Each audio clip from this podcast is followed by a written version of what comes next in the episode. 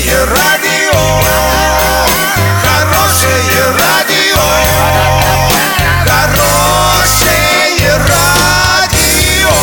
Радио Шансон. С новостями к этому часу Александра Белова. Здравствуйте. Картина дня за 30 секунд. Хоккейный клуб «Южный Урал» по булитам обыграл хоккейный клуб «Тамбов». Назван главный кандидат на участие в Евровидении 2019 от России.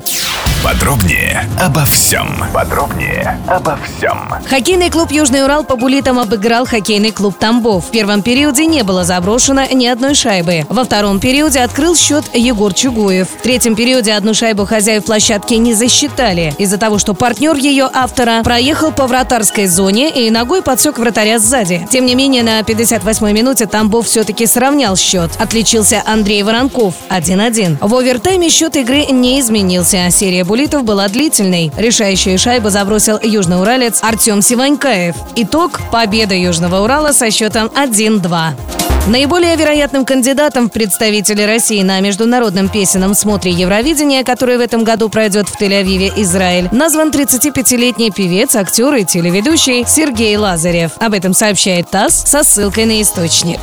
Доллар на сегодня 66.76, евро 76.14. Сообщайте нам важные новости по телефону Ворске 30 30 56. Подробности, фото и видео отчеты на сайте урал56.ру. Александра Белова, радио «Шансон Ворске».